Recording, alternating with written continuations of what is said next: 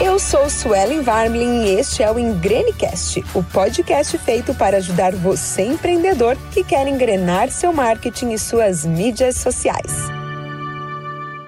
Pati, ó, hoje aqui a nossa intenção é trazer vários insights e inspiração para os empreendedores e para as empreendedoras que me acompanham.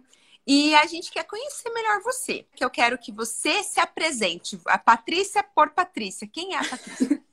Ai, que difícil, Su! Não, mas eu, eu, eu, entendo, tem que falar, tem que falar, porque não é obrigado o pessoal me conhecer. Eu sou Patrícia Brasil, é, eu sou empreendedora serial. O que, que é isso, né? Ao longo da última década, eu fundei diferentes negócios em diferentes setores e hoje eu invisto na área da educação, no, na primeira escola online de empreendedorismo para mulher, que chama Ela Sonha, Ela Faz. E além do Ela Sonha, Ela Faz, eu tenho alguns outros negócios que correm em paralelo, mas assim, publicamente o que eu falo é sobre o Ela Sonha, Ela Faz. E o que vocês me veem é também na imersão em Dubai, fazendo, enfim, mostrando o que, que tem inovação, é, tecnologia, gestão, novidades de diferentes mercados lá em Dubai. Então, é isso. Como que você separa assim um influenciador de sucesso, um influenciador que não vai crescer? E como que a gente pode também dar sugestões e dicas para os empreendedores que nos acompanham? Porque assim, a gente fala muito hoje, você até tem um, um, um, um produto, um curso que, que é sobre influência, sobre influência, e essa influência não é só para pessoas que querem trabalhar como influenciadores, é para todo mundo. Todo mundo hoje tem que se posicionar como um profissional de influência e, e deixar essa voz ter vez no mundo, né? Total. É, eu acredito que ficou muito claro que as pessoas viriam a enxergar a partir de 2023, antes de 2025. Por quê? Agora está muito claro que muitos negócios que acreditavam que não dava para ser online ou não dava para ter um braço online, tem e estão funcionando super bem, estão inclusive mantendo essas empresas abertas. Então, o que acontece é que não existe um, um negócio não aparecer na internet hoje em dia.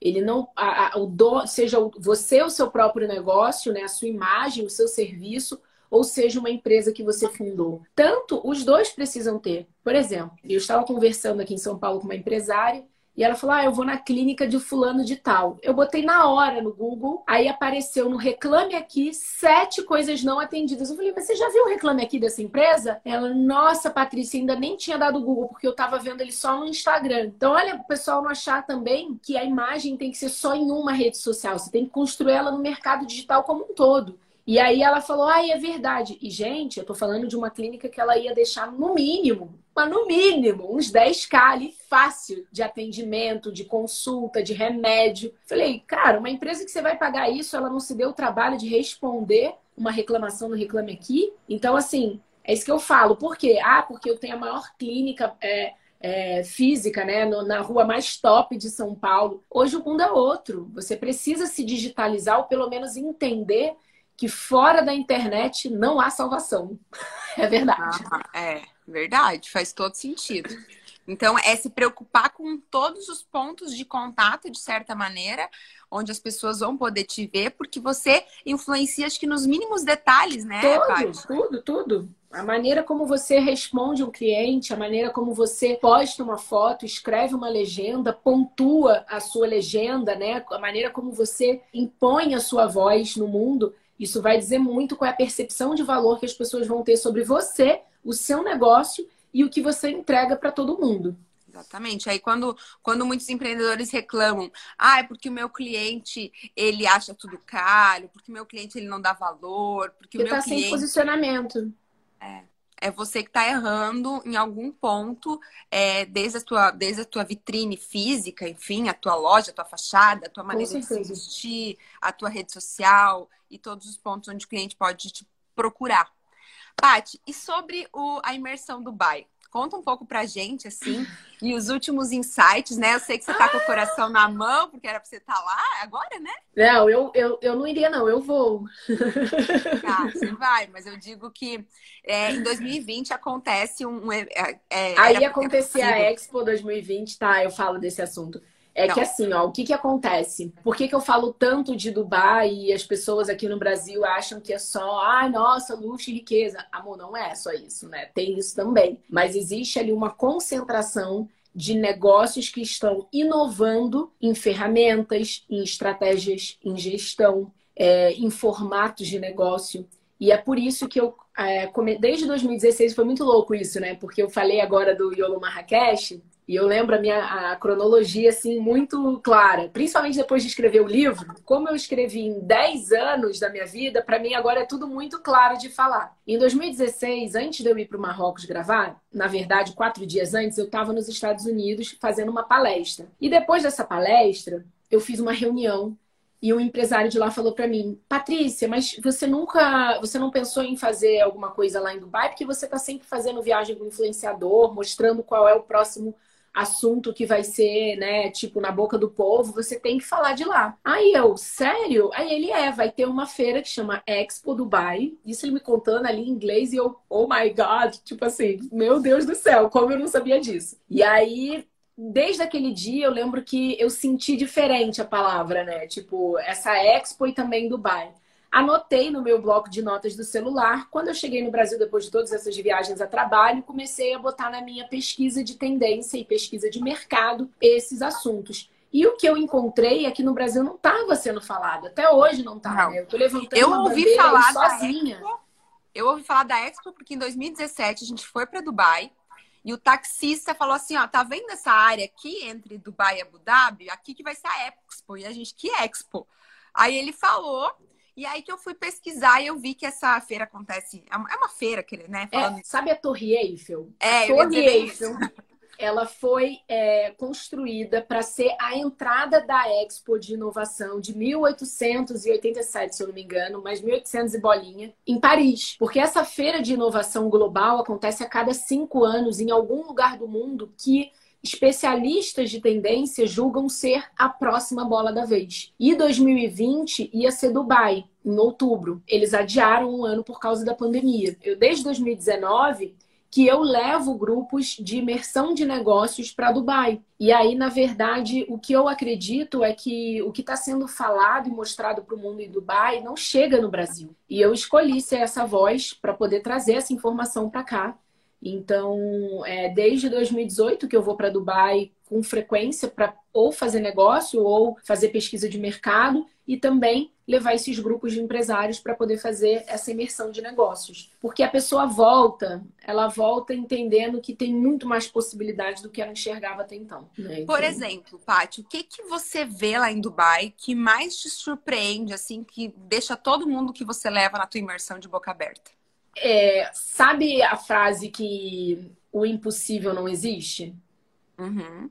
Quando você chega lá, você vê isso. Porque no meio do lugar que só tem deserto, subir um, aqueles prédios daquele tamanho, a gente abrir a água e sair, abrir a torneira e sair água do meio do deserto, impossível não existe. Então, acho que quando as pessoas é, num primeiro momento, descem do avião em Dubai, pegam ali o, o táxi, vão andando na Sheikh Zayed Road, que é a rua principal ali, o coração, as pessoas já começam o queixo ficar longe, assim, sabe? Fica meio aberto, assim, começa a cair no chão. E aí depois, quando você começa a entrar nas empresas, entrar no mindset do empreendedor de lá, você começa a ver que é um mindset de que não se abala com as dificuldades, porque uma pessoa para construir um negócio no meio do deserto, ela realmente está ali numa questão de logística, numa questão é, até mesmo de ter que viver num lugar que é um deserto. Gente, eu estava fazendo reunião com uma empresária de lá e ela falou: Paty, olha isso. Ela virou o celular para mim 54 graus lá fora. Ela estava, obviamente, no home office. 54 graus. Como é que você sai na rua 54, 54 Inclusive, muitos lugares fecham em Dubai nesse período agora do meio do ano, que é o, o alto verão deles, e vão reabrir lá em outubro, né, Paty? Exatamente. Então, é, eu acredito que o que fica, né, desse, do que o brasileiro chega lá inicialmente é óbvio. A ostentação impressiona. Isso é só um primeiro passo. Quem escolhe fazer turismo em Dubai eu, eu, realmente... eu, só vi essa primeira parte e já fiquei apaixonada. Então, imagina vendo essa segunda, né? pois é. é. E realmente, assim, é uma coisa muito interessante. Porque quando as pessoas falam de Dubai, a primeira coisa que vem, ouro, Inshallah, faz aquela alusão à novela é, O Clone, que não tem nada a ver, porque o Clone era meio Marrocos, assim. Uhum. Mas a grande questão é o que está acontecendo lá, para você ter uma noção, Su, acabou de, de ficar pronto o Museu do Futuro, onde ali dentro eles vão colocar para eles vão expor todas as inovações que os Emirados compraram para testar na, na sociedade e depois vender para outros governos. Então, por exemplo, eu, quando eu fui em fevereiro, eu levei os empresários para verem os órgãos 3D. Então a gente viu coração, a gente viu pedaço de, de, de, osso, a gente viu um negócio assim que é totalmente fora da casinha de você imaginar. E já tem. Inclusive. E eles, eles dizem que até 2030 os prédios serão todos impressos em 3D, né? Impressora é, 3D. E aí a gente, inclusive, nós fomos também no primeiro prédio 3D do mundo que fica é, na, nas torres da, da, Emirates, ali, na, é bem, bem na frente do Museu do Futuro, que estava em construção. Bem atrás, né? depende da posição. Mas enfim. A grande questão é, é, impressiona, sabe? Não é uma coisa que a gente vê, fala, fala, porque eu acho que o que a gente fica aqui de, de ser empresário no Brasil é que a gente paga o nosso imposto e a gente ouve tantas promessas e aquele dinheiro nunca volta pra gente. A única certeza que a gente tem é que a gente nunca mais vai ver aquele dinheiro sendo entregue. E lá não, lá não tem imposto para começo de conversa é, e as coisas funcionam, né? Então, se, se é falado que vai existir uma Expo onde vão construir uma cidade, vão construir a Virgin, por exemplo, que é a empresa do Richard Branson, ela já está pronto, que é o, um túnel meio que vai na velocidade do tempo e vai conectar Dubai, Abu Dhabi em 10, 12 minutos e é tudo subterrâneo. Isso vai ser inaugurado para ia ser inaugurado para a Expo, mas já está pronto. Então assim a gente visitou essas informações também e para você ver o que, que as empresas do mundo inteiro já estão fazendo ali.